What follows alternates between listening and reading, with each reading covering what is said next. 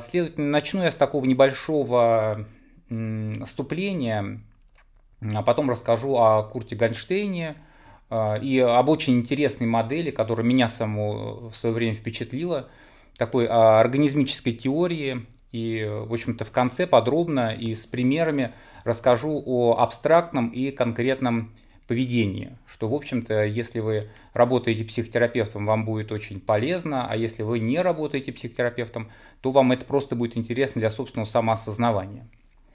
Также вот в конце э, я оставлю минут 10, и вы сможете через вот чат Телеграма сказать э, голосом о своих соображениях.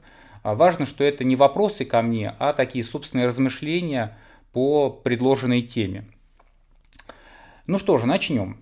А, середина 20 века. Вообще это довольно интересное время. А, во время вот этой вот начала 20 века, его первой четверти, расцветает большое количество исследований в области психологии, э, физиологии, социологии. И вот эти все исследования, они, в общем-то, меняют представление человечества о роли вот самого человека в роли вот в мире, как он вплетен в мир, какую он занимает там роль и место. А вот Вторая мировая война, она вообще ставит крест на таких достаточно отчаянных попытках ну, таким технологическим образом повлиять на природу человека. То есть вот идея о том, что развитие технологии, такое самосовершенствование, а, самосовершенствование человеческой природы через такое устранение нежелательных чувств, тревог – а, потерпели крах, ничего не удается. Как бы мы ни шли к совершенству, а в общем в нас остается достаточно большое количество страха смерти, агрессии. И в общем-то это невозможно в человеке искоренить. Надо как-то научиться с этим жить. И вот в эти годы э, все больше звучит ну, таких идей, э, намеков, а бывает вполне определенных требований о том, что вообще необходимо поменять научный взгляд поменять такой взгляд на человека в целом. А вообще э, смотреть на человека как целого а, такого индивида, который связан с природой, а вообще не на такой раздробленный винегрет в виде каких-то отдельных кусочков, которые изучаются разными науками. Вот человека надо рассматривать как целое существо и то, как он вплетен в окружающий мир. Вот что интересно, что Э, практически параллельно э, с Куртом Гальнштейном работал такой Ханс Дриш, и это такой немецкий биолог, э, эмбриолог, представитель такой витализма, и он вот вообще занимался изучением клеток в организме человека. И, в общем-то, сделал достаточно большое количество интересных открытий.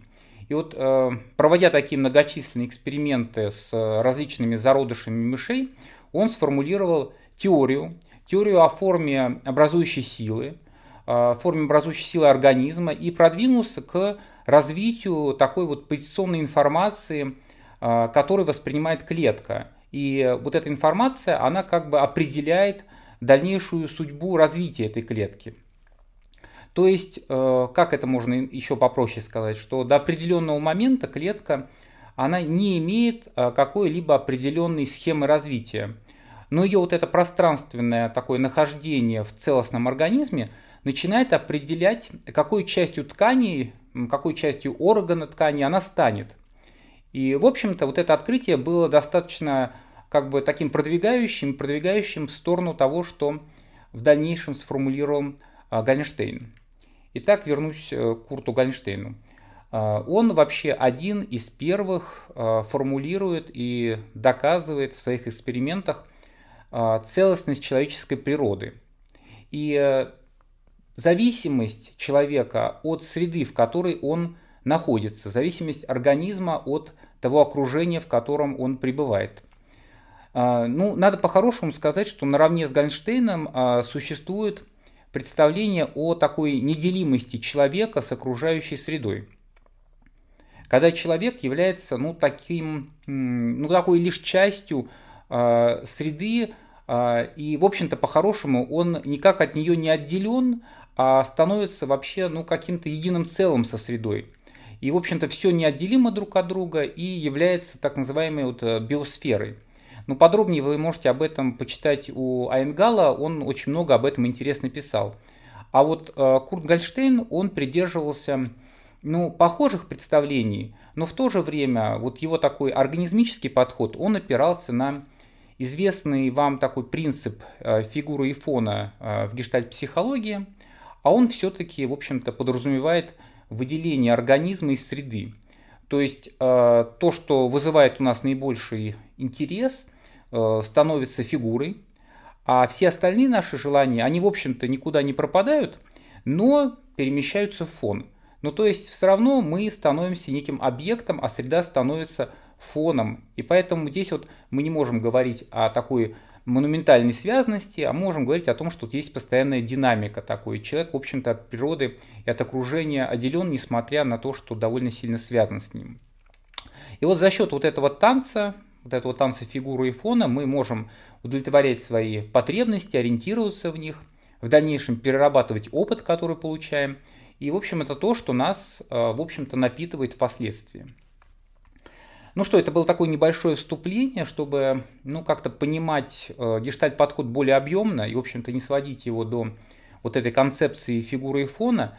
И тогда я вам расскажу для начала о самом Курте Гольштейне, об организме как такой неделимой целостности, а потом об абстрактном уже и конкретном поведении, о том, как, в общем-то, в практической деятельности мы можем видеть вот эти отражения работ Гольштейна.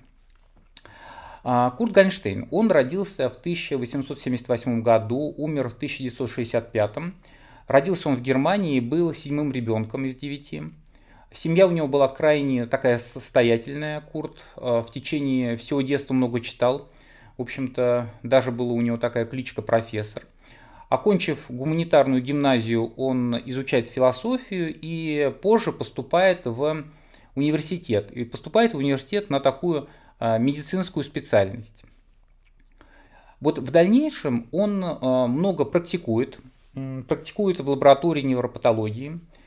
И несмотря вот на такую активную его а, жизнь, конечно, семейная жизнь Гольштейна вызывает зависть и уважение. Потому что, несмотря на большое количество работы, он э, в первом браке имеет трех дочек, а, в общем-то, четвертый у него рождается во втором браке – Э, после того, как он э, эмигрирует э, в Америку. То есть вообще отличный такой симбиоз профессионального и личного.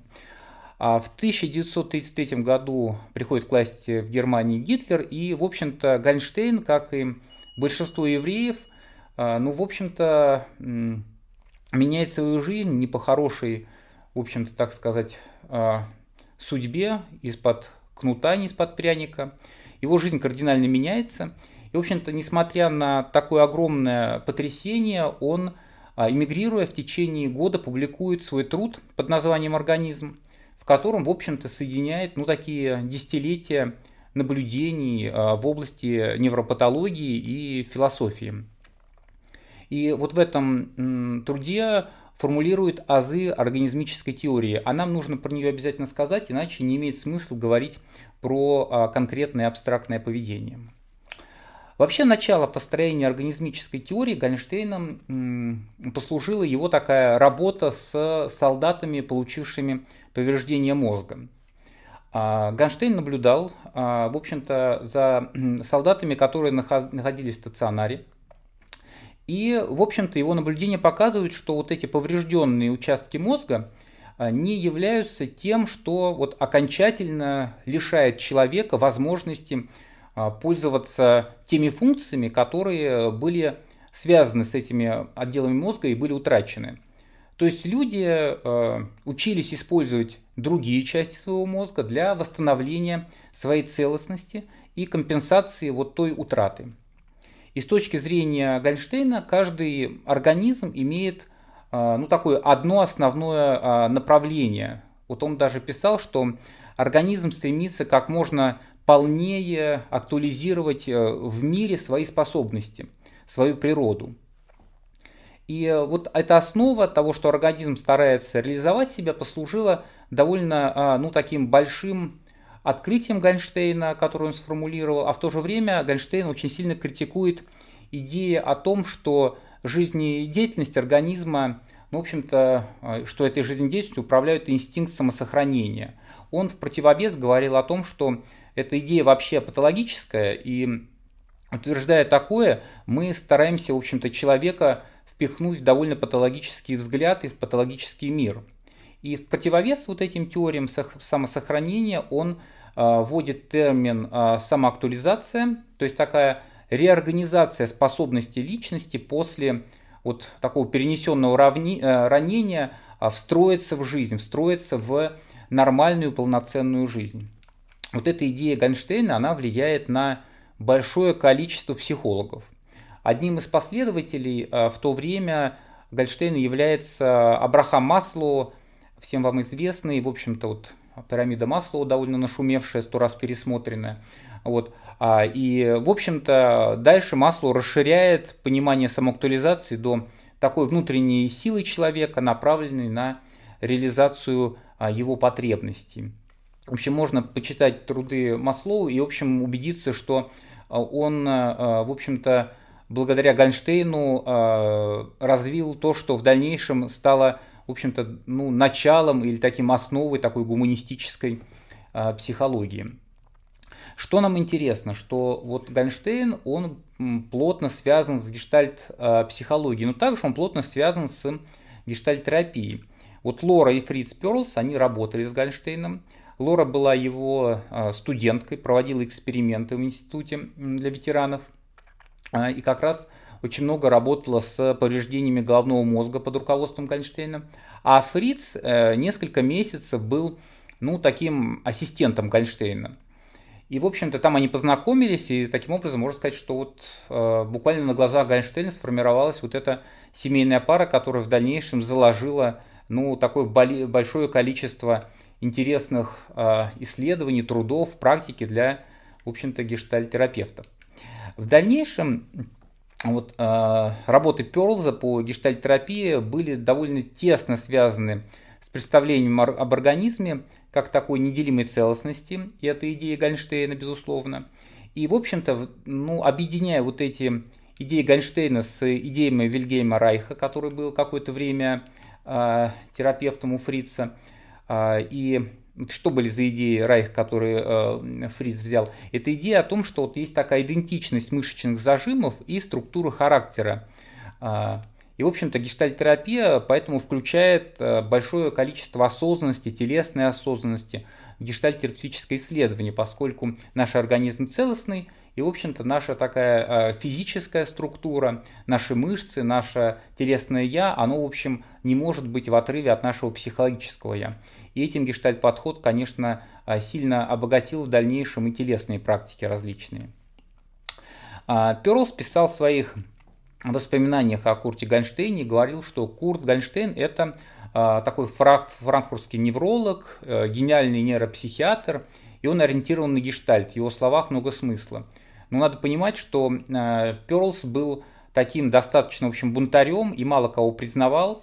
И, в общем-то, после вот этой истории с Фрейдом, когда тот его отправил а, обратно и не поговорил с ним. В общем-то, э, надо сказать, что его признание дорого стоит. Поэтому а, Гайнштейн действительно был гениальным ученым и, судя по всему, очень а, как-то подходящим языком и подходящим отношением смог добиться такого вот признания Фрица.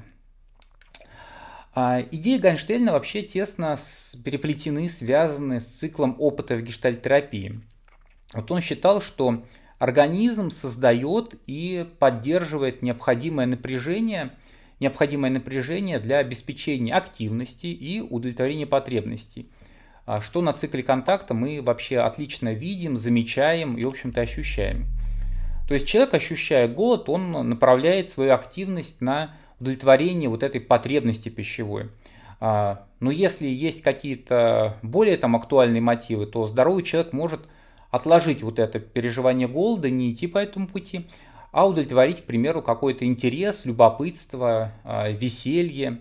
То есть вот это движение к удовлетворению потребностей связано с активизацией организма в целом и может, в общем-то, причинять человеку достаточно дискомфорт и страдания, но если он идет вот по пути как раз удовлетворение своей актуальной потребности, он может какие-то потребности достаточно витальные отодвигать, а удовлетворять то, что ему актуально. И это, конечно, сильно а, поддерживает идеи Гольштейна, связанные с тем, что нами управляет не система по сохранению жизненности, а скорее система по интересу. То, что мы идем за своим интересом, и мы идем по пути такой самоактуализации и такого вот самореализации. А способности по Гольштейну человека, в общем-то, определены его потребностями, а не оборот. То есть, если э, у меня есть потребности в безопасности, то я буду достаточно хорошо прислушиваться, да, присматриваться к людям. Но также, в общем-то, я ну, так сензитивно настроен, мои анализаторы настолько там сензитивно устроены, что я буду нуждаться в реализации вот этой своей биологической природы. То есть мне надо будет, а, в общем-то, довольно много прислушиваться, поскольку мое телесное я, оно так организовано, что оно заточено на то, чтобы я прислушивался, присматривался. Поэтому довольно, в общем-то, наивно полагать, что человек такой, выросший в среде запугивания или там угрозы жизни, сможет так легко перестроиться и быть таким спонтанным, активным, попав в среду такую более толерантную и безопасную. В общем-то, что, конечно, полный бред, потому что его весь организм заточен абсолютно про другое. Но обнаруживая какие-то другие свои потребности, а не только вот эту потребность в обеспечении безопасности, он может развить себе ну, такие навыки, способности, которые в контакте с новым окружением а, смогут сформироваться и смогут удовлетворять не только потребность безопасности, а потребность близости, потребность в самоактуализации и так далее. Гольштейн, а, следовательно, говоря о вот этой самоактуализации, Далее достаточно подробно, и мы сейчас будем к этому как раз подходить, а, выделил два вида такого человеческого поведения. И это было конкретное поведение и абстрактное. Вот сейчас я немножко вам их опишу, что при конкретном поведении мы вот так вот непосредственно связаны с какой-либо ну, вещью, ситуацией, человеком. То есть наши чувства, мысли, действия будут подчинены конкретному качеству какого-либо предмета. Когда мы а, можем же осуществлять такое абстрактное поведение, то мы ориентируемся на категории, в которые будут включены вот эти частные качества предмета, человека или ситуации, но также мы будем а, иметь возможность а, взглянуть на общую ситуацию, ситуацию целиком. Мы как будто, знаете, вот находимся над ситуацией, как будто мы находимся над непосредственной ситуацией. Мы рассматриваем ее с точки, ну, такой более высокой, если мы так вот э, в такой геометрической какой-то модели это увидим. То есть, к примеру, давайте какой-то бытовой пример попробую привести. Ну, вот такой, что э, ну, вот множество водителей э, боятся работников ДПС. И, в общем-то, когда их останавливают, начинают заискивать с ними при общении, а бывает, ну, как-то наоборот, э, становятся сильно агрессивными. И, в общем-то, вот этот страх и дальнейшее такое поведение, которое следует за этим страхом, возникает мгновенно. И возникает мгновенно прямо вот при обнаружении э, машины ДПС или же вот формы сотрудника ДПС.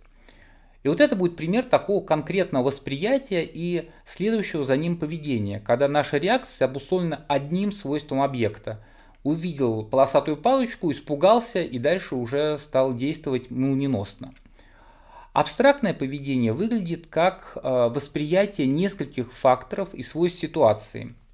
А что это может быть в этом примере? Это когда водитель, он ну как бы наблюдает форму сотрудника, но видит и такого конкретного человека, э, ну допустим мужчину, и что этот мужчина не выспался, э, что он замерз, и в общем-то ситуацию, в которую к нему обращаются, ну, к примеру, что вот он там бежал, подскользнулся, и, в общем-то, вот он сейчас стоит и смотрит на него вот во всей своей полноте.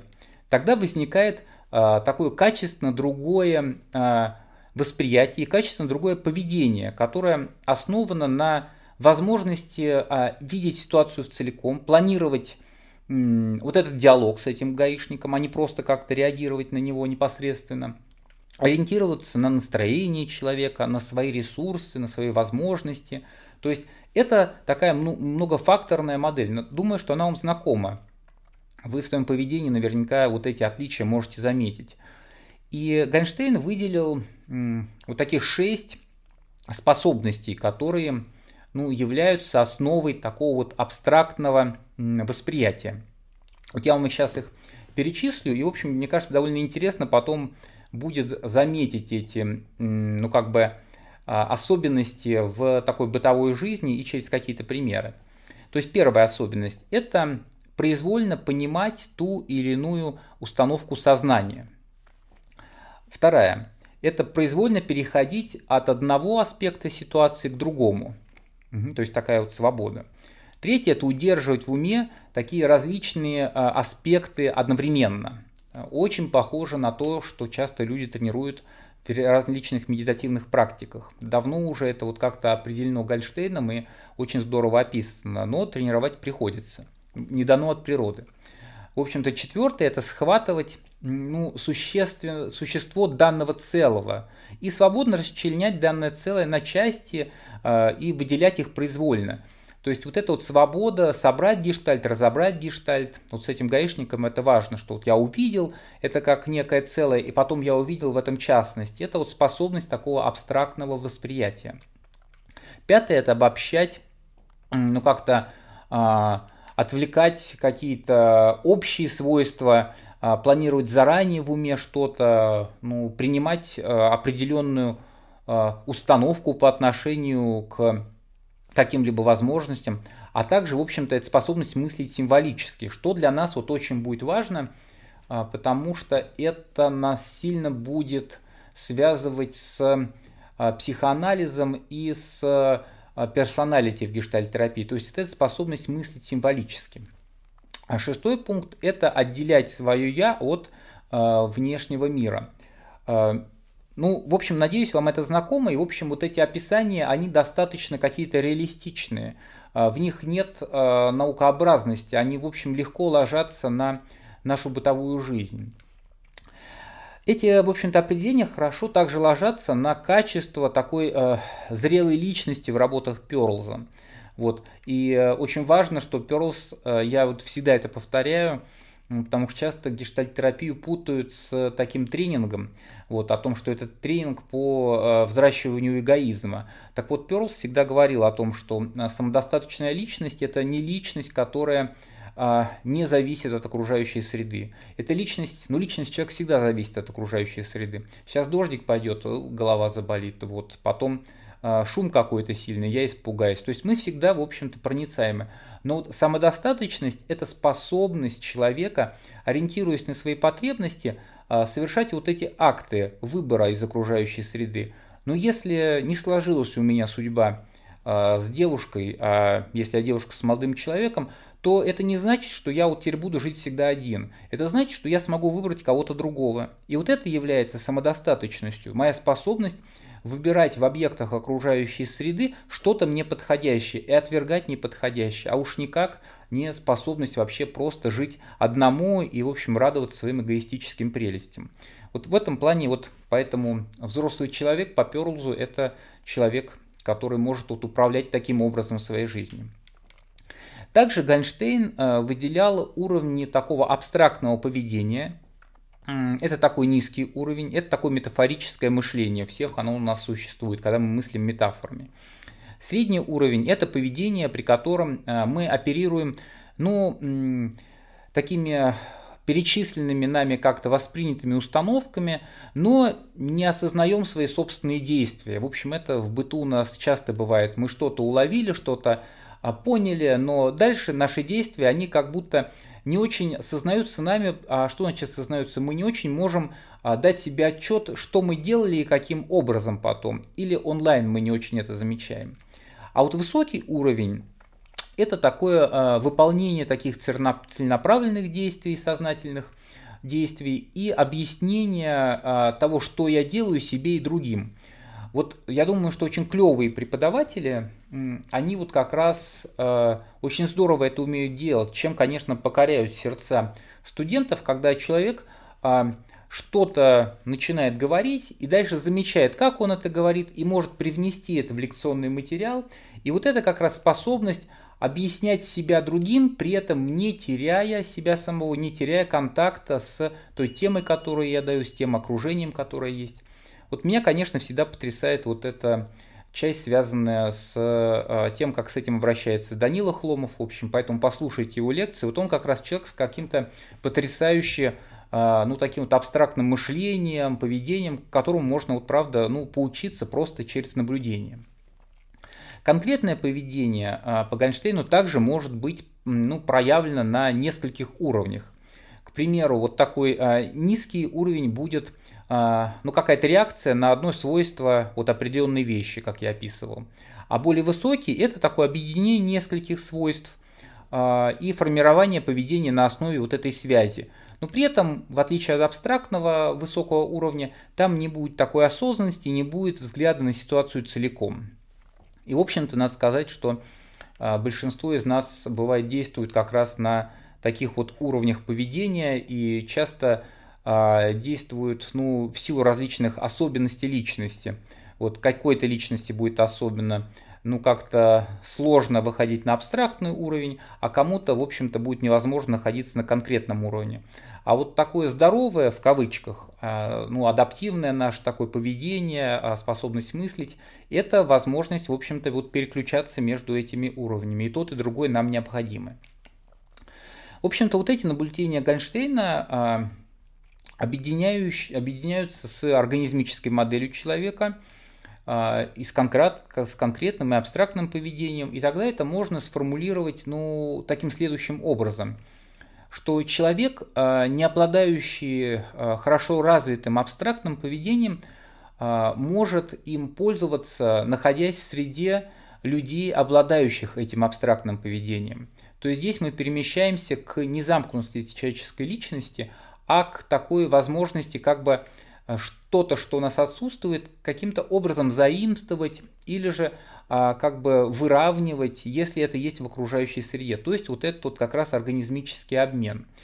А, Гайнштейн очень много это изучал, и пример из его работ, а, он такой показательный, поскольку он изучал вот это вот поведение, особенности мышления восприятия на таких очень ярких случаях. Это были ветераны, которые после военных действий вот как раз были подвергнуты каким-то ранениям и утратили часть функций, то вот, вот то, что я сейчас говорил, вот можно проиллюстрировать примером из работы Гольнштейна.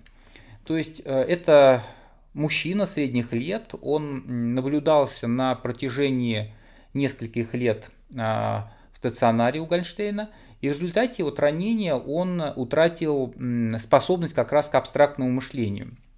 Как это выглядело? То есть он мог передвигаться по госпиталю вот исключительно ориентируясь на конкретные свойства пространства. То есть вот не на систему ориентирования, а вот на конкретные свойства пространства. То есть вот, к примеру, свою комнату, ну, в которой он жил, он распознавал по количеству окон в этой комнате. То есть их вот там было три, поскольку она была угловая, в отличие от всех остальных комнат. А, в общем-то, а, он не отличал а, двери, поскольку они не были ничем особенно отличны. И, следовательно, а, он вынужден был, идя по коридору, открывать все двери подряд, пока не находил нужную. И как бы не понимал, что это его комната. Вот потому, что там были эти окна. То есть пространственно он не ориентировался, только на конкретные свойства. А, мужчина был, в общем-то, а, по наблюдениям Гольштейна, всегда очень приветлив, дружелюбен, общителен. Но вот следующая была у него особенность. Вы, кстати говоря, подумайте, вот она может быть вам так знакома не в болезненной форме, а скорее может быть в особенностях ну, проявления личности. Вот этот мужчина был общителен, а, общался с другими пациентами, но у него не формировались привязанности. Не формировались они ну, а, не потому, что он не хотел общаться с людьми, а потому что он не помнил тех, с кем он общался. То есть он не мог уловить какие-то особенности этих людей, составить какое-то целостное представление о них для того, чтобы а, вообще ощутить какую-то связь с ними. То есть вот эта сложность общения с ним также заключалась в том, что, помню, это очень рассмешило, вот, что а, если кто-то начинал говорить, ну, к примеру, вот э, Владимир приехал в Москву, то этот человек, он начинал очень сильно озираться, искать вот этого Владимира, а, где он в комнате, и крайне злился на того, а, кто это говорил, потому что считал, что его обманывают. Или же этот человек говорил, вот, э, э, вот э, кошка, она лежит на окне, вот, и человек моментально как бы искал эту кошку и тоже все воспринял очень конкретно. То есть он не отличал реальность и фантазию, не воспринимал отличий между а, прошлым, настоящим и будущим. Поэтому он все время находился в ситуации бесконечного, ну, такого а, ориентирования в чем-то конкретном. А при этом, вот что дальше нам интересно, вот этот человек мог быть, да, таким, а, ну, конкретным инвалидом. Ну, по факту он являлся инвалидом, но что вот интересное было, что он научился следовать за другими пациентами, и он, в общем, доходил до места, ну, своей работы и места там, где он жил, заметив, что другие как-то украшают кровать, он привязал к своей кровати платок и в дальнейшем находил ее по этому признаку. И, в общем-то, память этого человека, а, она абсолютно не пострадала. То есть он вообще как бы отлично все с памятью, но пострадало вот это восприятие целого, которое, в общем-то, он со временем компенсировал через других людей, с которыми он находился рядом. И со стороны, если мы бы не знали вот этих особенностей этого человека, мы бы вообще воспринимали его абсолютно нормальным. И он себя считал абсолютно нормальным, когда он не сталкивался вот с этими ситуациями, где проявлялся вот этот дискомфорт. То есть вот на основании вот этого примера, ну, более понятным, наверное, становится принцип вот этого вот холизма. То есть, что э, законы целого управляют функционированием частей – то есть вот это а, целое, оно как бы определяет то место части, которое находится, того человека, который включен в группу. И следовательно, для того, чтобы вот понять э, любое функционирование, любой, ну, какой-то вот составляющей организма, нужно э, открыть какие-то э, ну, общие законы э, ну, функционирования всего организма в целом.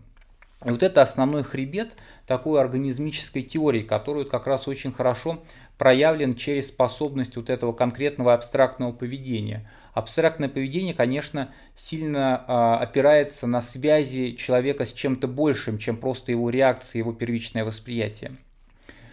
И вот э, в конце, конечно, вот э, такой интересный вопрос, вот он вам, я на него отвечу, вы, можете на него ответить вот как раз через тот же самый э, или напишите, что-то, как вы думаете, вот на что похоже ну, вот, описанное Гольнштейном конкретное и, в общем-то, а, абстрактное поведение восприятия мира. А, вот я нашел некоторое количество ассоциаций, которые мне понравились. Следовательно, первая вот такая вот ассоциация – это что а, это очень напоминает детское восприятие мира, вот особенно такое конкретное, что в раннем ну, детстве дети очень конкретно мыслят. Мама ушла, это навсегда. Он заплакал, загрустил, расстроился. А, пример тоже такой интересный. Вот ребенок а, вечером заходит в воду, вот, и э, смотрит вниз, и очень пугается, кричит, выбегает, а потом выясняется, что вот он вниз посмотрел, не увидел своих ног и решил, что их нету. Ну, то есть вполне такое очень э, детское мышление конкретное. Со временем что-то в нас меняется, нарастает какой-то опыт, нарастают новые связи, мы начинаем что-то воспринимать более целостно, и это проходит. Но дети вот отлично, в общем-то, демонстрируют нам такое конкретное поведение. Также вот э, конкретное поведение, недоступность такого абстрактного, часто, по-моему, встречается при таком регрессии у взрослого. Например, э, регрессии в результате какого-то травматического события которое, в общем-то, не было переработано психикой. И тогда вот какой-то либо триггер, он запускает самую простую защитную реакцию и самое простое восприятие. Там бей, беги, замри, к примеру. В общем, все срабатывает быстро. А, ну, вот, например, там, если девушка, она столкнулась с какой-то ситуацией насилия в детстве, то, э, знакомясь с мужчиной, она может в ответ на его громкий голос вот так вот автоматически сжаться, замкнуться и вообще перестать ориентироваться в окружающем мире – и реагировать только на один вот этот вот импульс, и дальше, в общем-то, э, уже не может выйти из этого состояния, пока ситуация не закончится, пока этот мужчина не уйдет, или он ее не успокоит и не скажет, что все нормально. То есть тоже вот такая результат травматического события, когда мы скатываемся до вот этого конкретного восприятия. угроза, она как бы сразу моментально перед нами всплывает. А, следовательно, последний пункт – это такое, особенность, когда конкретное поведение проявляется, это такое не сформировавшееся, вот то, что я говорил, как раз такое символическое мышление. А, его вот можно определить там вот а, как символическое через психоанализ, или, как бы я сказал, ну, в гештальт-подходе это такая заблокированная функция опыта, функция такая персоналити, э, нету доступа к целостности персоналити. И вот часто люди достаточно сильно, в общем, страдают от того, когда вот этот символизм недоступен. То есть, э, к примеру, женщина может очень долго жить э, в отношениях с мужчиной, с пьющим, и ориентироваться только на следующие конкретные факты. Вот, следовательно, когда он пьет, а, следовательно, мне плохо, я хочу с ним развестись. А когда он не пьет, он нормальный человек, э, и я хочу с ним жить, и я его люблю.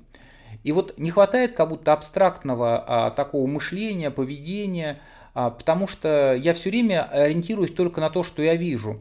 И, в общем-то, достаточно большое количество, ну, может, каких-то страданий быть в связи с этим связанных. Что я не могу как будто выйти тогда из реальности, потому что реальность, она как бы всегда меняется, а я не могу посмотреть на нее через какую-то а, точку над.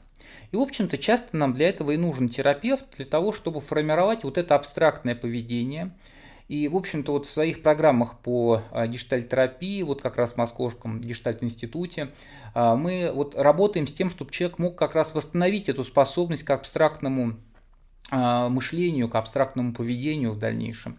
То есть э, сама структура вообще вот обучения, она подразумевает вот возможность постоянно смотреть на себя со стороны, при этом присутствуя в ситуации.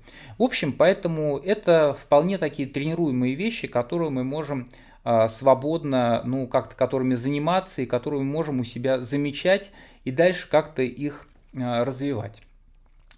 В общем-то, на этом а, все. Вот это такой был прямой эфир, посвященный Курту Гольштейну.